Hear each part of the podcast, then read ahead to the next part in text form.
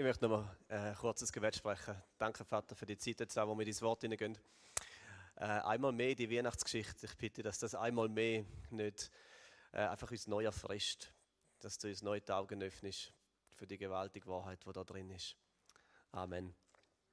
Ja, ich darf euch einmal mehr reinnehmen in die eine, in die eine große Geschichte, ja, die größte Geschichte von der Welt, von der Zeit von der Welt. Es gibt keine größere, gewaltigere und gewichtigere Geschichte. Es ist Nacht, es ist mitten in der Nacht, so richtig eine stockdunkle Nacht, nicht wie in Amriswil, wo man am raus schaut und mit dem Lichtsmog gerade mal knapp ein paar Sternchen sieht. Es ist richtig dunkle Nacht, wie irgendwo im Nirgendwo, wo es kein Licht hat, sondern wo man die Sterne sieht funkeln, wo es einfach dunkel ist. Und dort in dieser Nacht hat es ein paar Gestalten, die uns begegnen. Es sind ein paar Hirten. Die Hirten sind nicht am Schlafen, wie man könnte meinen, sondern die sind am Wachen. Die wachen über ihre Herde, sagt uns die Bibel. Sie bewachen ihre Tiere. Die Hirten sind ein raues Volk, sind Leute, die am Rand der Gesellschaft gelebt haben, nicht in den Siedlungen und Häusern, sondern draußen auf dem Feld mit ihren Tieren, mit ihren Decken, mit ihren Zeltern. Einfache Menschen, nicht mental einfach, aber einfach einfaches Leben, ein raues Leben. Sie sind abgehärtet von der Hitze von der Sonne am Tag und von der Kälte in der Nacht. Sie sind abgehärtet. Nicht nur vom Wetter, sondern vom Leben. So, da ist die Szene, die bekannte Szene, die Hirten, die dort wahrscheinlich um ein Feuerli hocken und ihre Herde bewachen. Und dann kommt in dieser bekannten Weihnachtsgeschichte so ein erstes göttliches Plötzlich. Es plötzlich. In die ganz normale Nacht bis zu dem Moment, eine göttliche Unterbrechung, wo alles wird auf den Kopf stellen. Wir lesen Lukas 2, Vers 9. Plötzlich trat ein Engel des Herrn zu ihnen. Trat, das ist noch ein kleines Detail. Trat ein Engel des Herrn zu ihnen. Er ist nicht geflogen, er ist auch nicht gelaufen. Und das Licht der Herrlichkeit, sorry, er ist wirklich gelaufen. Ich glaube, ich glaube, er ist gelaufen. Alle Weihnachtsgeschichten, wo der Engel daherfliegt, Plötzlich trat ein Engel des Herrn zu ihnen und das Licht der Herrlichkeit Gottes umstrahlte sie. Also die Dunkelheit wird mit einem Schlag durchbrochen.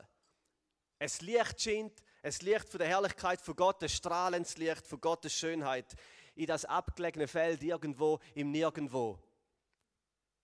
In der Nähe von dem Niemandskaff, in einem Land, wo politisch zu dieser, zu dieser Zeit wenig Bedeutung hat auf dieser Welt. Irgendwo ist nirgendwo. Genau dorthin kommt Gott. Diesen einfachen Hirten dort auf dem Feld erscheint ein Engel, ein Engel von Gott. Das Wort Engel im, im Griechischen, also im Mitbracht, heißt Angelos. Angelos. Und es bedeutet Bote oder Nachrichtenüberbringer, Pöstler. Ja, wie wir heute sagen, der Pöstler ist der Angelos. Es ist eine Person, eine göttliche Person, eine himmlische Person, die eine Botschaft überbringt. Und so kommt es, so ein himmlisches WhatsApp, ein WhatsApp vom Himmel trifft die Schar von Hirten dort auf dem Feld. Eine Botschaft wird ihnen überbracht. Der Engel bringt eine Nachricht. Ja, mehr noch, er bringt ihnen eine Geburtstagseinladung. Und der Engel sagt folgendes, Lukas 2,10, er sagt, ich bringe euch gute Neuigkeiten von einer großen Freude. Und da haben wir den Kern vom Christentum. Gute Neuigkeiten von einer großen Freude. Und ich finde das schon mal gewaltig. In einer Zeit, wo ganz viele schlechte Neuigkeiten rum sind und nicht nur heute, das war vor 2000 Jahren der Fall, gewesen, kommt das Christentum, kommt die Botschaft von Jesus mit guten Neuigkeiten von einer großen Freude. Nicht von Traurigkeit, nicht von Niedergeschlagenheit, nicht von einem miserablen Leben, sondern von einer großen Freude. Gute Neuigkeiten, große Freude, das Kern vom Christentum. Nicht Anklage und Verurteilung, nicht Pessimismus, nicht alles geht den Bach runter. Nein, gute Neuigkeiten von einer grossen, grossen Freude. Und die Nachricht heißt, Gott höchstpersönlich ist in die Welt gekommen. Er ist geboren worden in einer Krippe in Bethlehem. Sein Name ist Jesus Christus und er ist der König der Welt. Und er liegt nicht weit weg in Windeln gewickelt von diesen Hirten. Und das erfahren sie dort auf dem Feld in der Nacht. Und jetzt geht es erst richtig ab auf dem Feld von Bethlehem das zweite göttliche plötzlich kommt. Lukas 2,13. Plötzlich waren sie von ganzen Heerscharen des Himmels umgeben, die alle Gott lobten und riefen. Zu dem kommen wir noch. Heerscharen. Heer und Schare, oder? Das Heer tönt noch viel und Schare tönt noch mehr. Also es sind nicht einfach nur ein paar Engel, nicht einfach nur Dutzende, nicht Hunderte, sondern Tausende von Engeln, wo plötzlich das ganze Feld füllen. Und wieder, ich glaube, die sind nicht am Himmel oben geschwebt. Ich glaube, die sind auf der Erde unten gewesen. Sie sind umgeben von Engeln. Links und rechts, vorne, hinten, überall Engel. Tausende. Mehr Engel als Schaf. Schafe haben es nicht bewachen, es war nicht mehr nötig.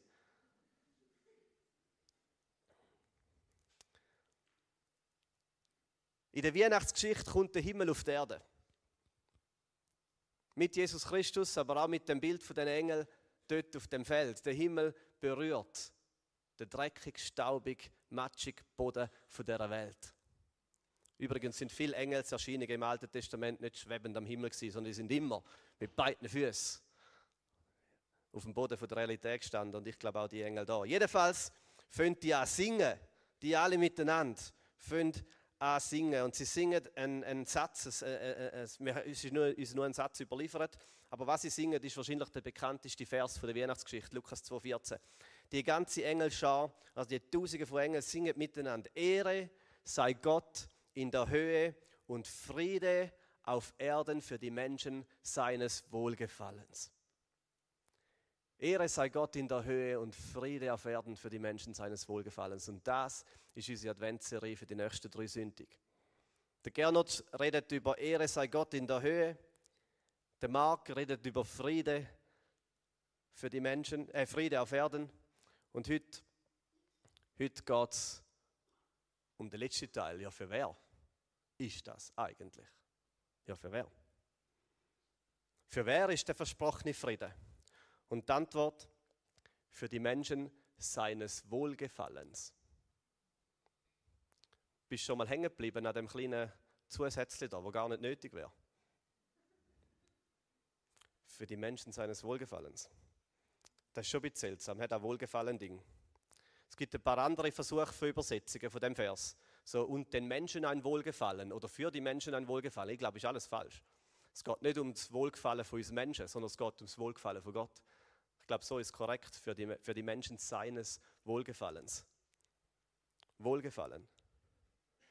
Es geht nicht um die Frage, was gefällt mir, wo habe ich daran Freude, sondern was gefällt Gott, Wohlgefallen, was gefällt ihm wohl? Oder wer gefällt ihm wohl? Es geht um die Frage, an wer hat Gott Freude? Jetzt könnte man sagen, das ist der Haken von Weihnachten, gell? Ja. Doch, das ist eine Bedingung. Das ist eine Bedingung, der Friede. Der Friede für die Menschen seines Wohlgefallens, das ist eine Bedingung. Das ist nicht bedingungslos. Es ist für die Menschen, wo Gott wohlgefallen hat. Also der versprochene Friede ist nicht für alle. Es ist nicht einfach ein Geschenk, das irgendwo draußen auf der Straße liegt, gratis zum Mitnehmen. Äh, das ist ein Geschenk, das per Post kommt, adressiert. An wer? An die Menschen seines Wohlgefallens. Das ist eine komische Eingrenzung, nicht? Und dann stellt sich natürlich die große Frage und die wichtige Frage: Ja, wer gefällt Gott? Ja, wer sind die Menschen, wo Gott Wohlgefallen darüber verspürt? Wo Gott anschaut und denkt: ah, so schön, so gut, da habe ich Freude. Wer gefällt Gott? Oder noch ein bisschen persönlicher: Gehörst du dazu? Bist du auf der Liste? Gefällst du Gott? Gefällst du Gott? Und das ist eine sehr persönliche, tiefe Frage. Vielleicht sogar unangenehm persönlich. Gefällst du Gott? Fühlt er Freude und Wohlgefallen über dir? Fühlt er Freude und Wohlgefallen über dir? Wer musst du sein und was musst du tun, damit du zu denen gehörst, wo Gott Wohlgefallen empfindet? Wie muss dein Leben aussehen? Muss dein Leben einigermaßen recht und richtig sein, einigermaßen aufgeräumt und schön putzt? Musst du nach Gottes Leitlinie leben, pünktlich in den Kirchen erscheinen, außer es hat gerade so viel Schnee? Wie, wie musst du sein? Damit Gott seinen Blick auf dich schweifen und Wohlgefallen verspürt. Und plötzlich wird der kleine, schöne Vers so verwirrend. He? Aber ich glaube, wir sind an einer enorm tiefen und wichtigen Frage eine der tiefsten Fragestellungen der Bibel, die Frage, ob du Gott gefällst oder nicht. Das Wort Wohlgefallen, dort im Text, bringen wir nochmal das griechische Wort im Urtext. Das griechische heißt Eudokia. Eudokia. Und im ganzen Lukas-Evangelium, mit dem ganzen Brief, der Lukas schreibt, braucht er das Wort nur zweimal. Zweimal. Einmal da, bei dem Engelsgesang. Und einmal kommt es über die Lippen von Jesus. Und ich möchte das zweite Mal zeigen, wo das Wort Eudokia vorkommt. Es ist der Moment, wo die 72 Jünger, wo Jesus ausgesendet hat, wieder Retter kommen und Jesus erzählt von all dem Gewaltigen, was passiert ist, wie wirklich der Frieden, ähm, der Frieden auf die Erde gekommen ist, wie Menschen ähm, geheilt worden sind und befreit worden sind. Und Jesus hört das und dann steht Folgendes. Lukas 10, 21. Da freute sich Jesus im Heiligen Geist und rief, ich preise dich, Vater des Himmels und der Erde. Merkt ihr, ich preise dich, Ehre sei Gott in der Höhe weil du dies, und da ist die Botschaft vom Frieden gemeint, und jetzt kommt's, den Weisen und Klugen verborgen hast und du hast es den kleinen Kindern offenbart. Ja, Vater, so hat es dir, Eudokia, wohlgefallen. So hat es dir wohlgefallen. Was gefällt Gott wohl oder wer gefällt Gott wohl? In der zweiten Stelle, wo das Wort vorkommt, heißt, es sind nicht die Weisen und Klugen, sondern die kleinen Kinder. Die kleinen Kinder, die Unmündigen, wird zum Teil auch übersetzt. Die Botschaft vom Frieden ist der Weisen und Klugen verborgen, aber der kleinen Kind wird sie zeigt. Der kleine unmündige Kind. Das Wort kann naiv bedeuten. Naiv wie ein kleines Kind. Naiv bedeutet kindlich, unbefangen, unkritisch, hinterfragend. Oder unkritisch vertrauend, nicht hinterfragend. Die kleinen Kinder sind die Empfänger von Gottes Wohlgefallen. Jesus hat mir selber gesagt, wenn ihr nicht werdet wie Kind, dann werdet ihr nicht ins Himmels Himmelsreich kommen. Ich möchte bei dem Bild von der Kind bleiben. Ich habe selber zwei, zwei Kinder, zwei Buben, der Mathis und der Micha. Mathis ist gerade drei geworden vor zwei Tagen und der Micha ist fünf.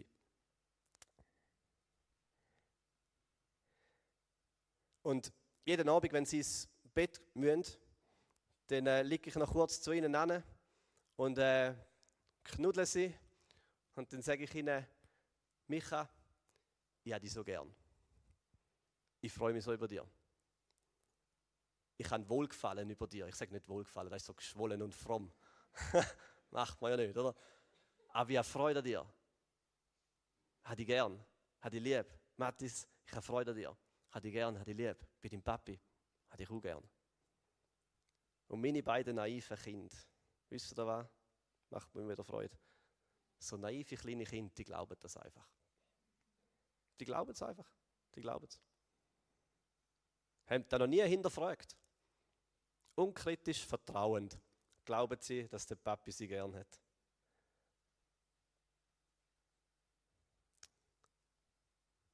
Das ist der Glaube von Kind. Wer gefällt Gott? Wer gefällt Gott? Ich möchte dich heute Morgen bitten, jede religiöse Antwort auf die Frage zu kübeln. Jede religiöse Antwort in den Kübel zu werfen. Du musst nicht weiser und kluger werden, damit du Gott gefällst. Es wird dich daran hindern.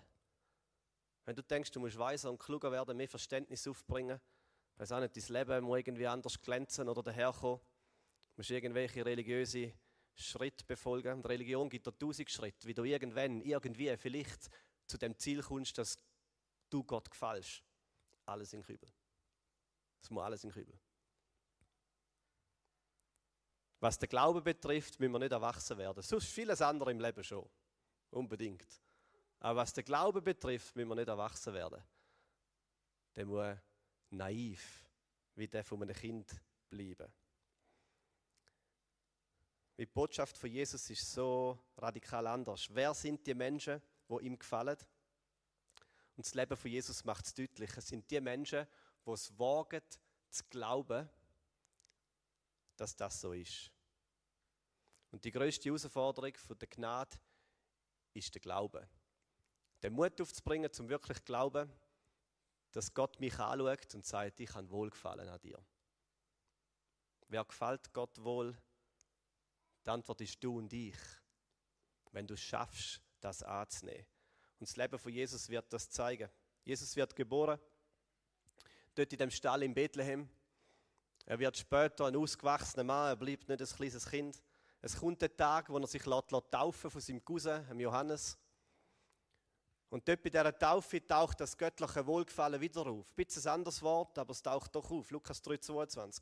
Jesus kommt wieder aus dem Wasser rauf und da geschah eine Stimme vom Himmel und Gott, der Vater, sagt, dies ist mein geliebtes Kind und an ihm habe ich Wohlgefallen. Das gleiche, was ich mache mit meinen Buben am Abend im Bett. Dort ist mein geliebter Sohn. Und ich habe Wohlgefallen an ihm. Und ist spannend, da ist der Moment, wo Jesus noch nichts gemacht hat. Er hat noch kein Wunder vollbracht, hat noch keine Predigt predigt, hat noch niemand geheilt. Es ist der Start von seinem öffentlichen Dienst. Er hat noch überhaupt nichts gemacht. Nichts. Und die Stimme vom Himmel kommt und Gott sagt, und ich habe Wohlgefallen an dir. Ich habe Wohlgefallen. Und dann geht der Dienst von Jesus auf Erden los. Jesus geht auf die Menschen zu. Er verkündet die Nachricht vom Frieden. Und in seiner Nähe werden die Unreinen rein, die Kranken werden geheilt, Gefangene werden befreit. Und es scheint, als ob, als ob Jesus all den Falschen gefallen hat. Als ob Jesus Freude hat, Wohlgefallen über all die falschen Menschen. In seinem engsten Freundeskreis sind Zöllner, Ausgestoßene, sind Prostituierte. Es sind Leute mit einem schweren Rucksack, moralische Abstürze sind die Ausgestoßenen, die Ausgrenzten. Jesus berührt die Unreinen. Es scheint, dass all die Falschen Annahme und Wohlgefallen in der Nähe von Jesus empfinden. Jesus ruft die verlorenen Kinder zurück zum Vater. Und die Weihnachtsbotschaft, die gehört den Unmündigen, sie gehört den Kind. Sie gehört den Kind. Warum? Weil Kinder glauben. Der Glaube ist ein mutiges Ding. Der Glaube, der wagt der wagt anzunehmen, dass man angenommen ist. Und manchmal ist das Schwierigste auf der Welt. Wir sind so dazu getrimmt, um etwas vorzuweisen, zum weiser und kluger zu werden, um etwas von unserer Weisheit zu zeigen, etwas von unserer Klugheit, etwas von unserem Erwachsensein. Und Jesus sagt alles in Kübel damit, was den Glauben betrifft. Das ist der Glaube von einem Kind. Und vielleicht sagt jemand, ist da nicht ein bisschen stolz, zu glauben, dass ich ein Mensch bin, wo Gott gefällt bist du ein Mensch, der Gott gefällt? Da muss starkes Ja kommen. Ich meine das ernst. Ist da nicht ein bisschen stolz? Ja, ich bin ein Mensch, der Gott gefällt. Ist da nicht stolz? Ich glaube überhaupt nicht. Ich glaube, daran zweifeln ist verkehrt. An Gottes Liebe zu zweifeln, ist nicht ein Zeichen von Demut, sondern von Dummheit. Und dann sagt man vielleicht, ja, aber da ist noch so viel Falsches in mir. So vieles, was eben Gott nicht gefällt. So vieles, was noch eben kein Wohlgefallen kann darüber haben. Und dann glaube ich dir sofort. Sofort. Doch was jetzt? Und an dem Punkt, wo man denkt, ich gefalle Gott, aber da ist so vieles in meinem Leben, wo eben Gott nicht gefällt und wo nicht stimmt. An dem Punkt hat man wieder zwei, zwei Wege. Und der eine Weg ist der Weg von der Religion. Und man sagt, ja gut, da ist so vieles, was Gott nicht gefällt. Also versuche ich jetzt irgendwie mein Leben wieder in Ordnung zu bringen, damit der göttliche Wohlgefallen über mir da ist. Man fährt das ins Leben aufzuräumen, sich anzustrengen, versucht weiser und kluger zu werden, damit man irgendwann würdig wird, von Gott geliebt zu werden. Aber die Wahrheit ist, das wird dich nur weiter von ihm treiben. Das ist die Sackgasse der Religion. Die Botschaft vom Frieden gehört dem Kind. Das ist der zweite Weg, wo uns Gott immer wieder dazu einladet, selbst wenn wir unser eigenes Versagen sehen. Einladen, er lädt uns ein zu dem einfachen Glauben von einem Kind, der sagt, ja, wer gefällt Gott wohl? Ich. Ich. Und Jesus hat die Liebe bewiesen. Nicht indem er gewartet hat, bis du würdig wirst, sondern indem er Jahre später am Kreuz für die Unwürdigen gestorben ist.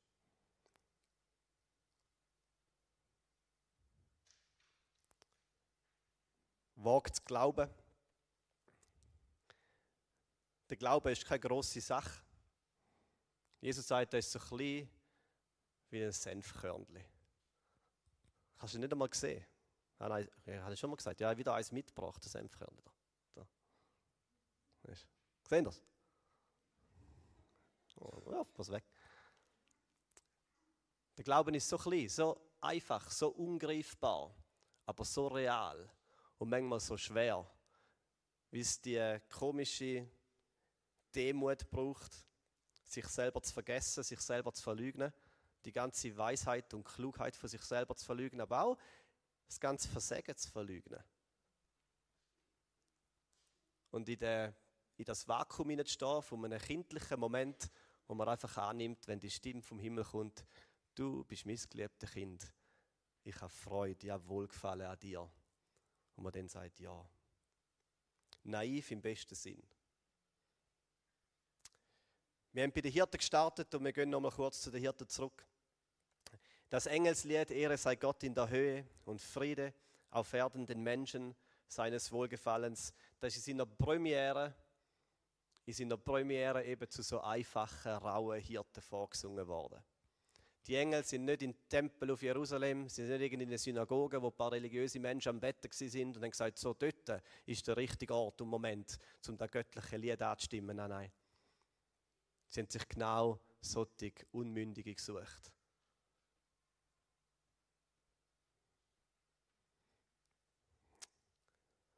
Und dort entsteht Glaube, dort in dem Feld vor Bethlehem entsteht Glaube.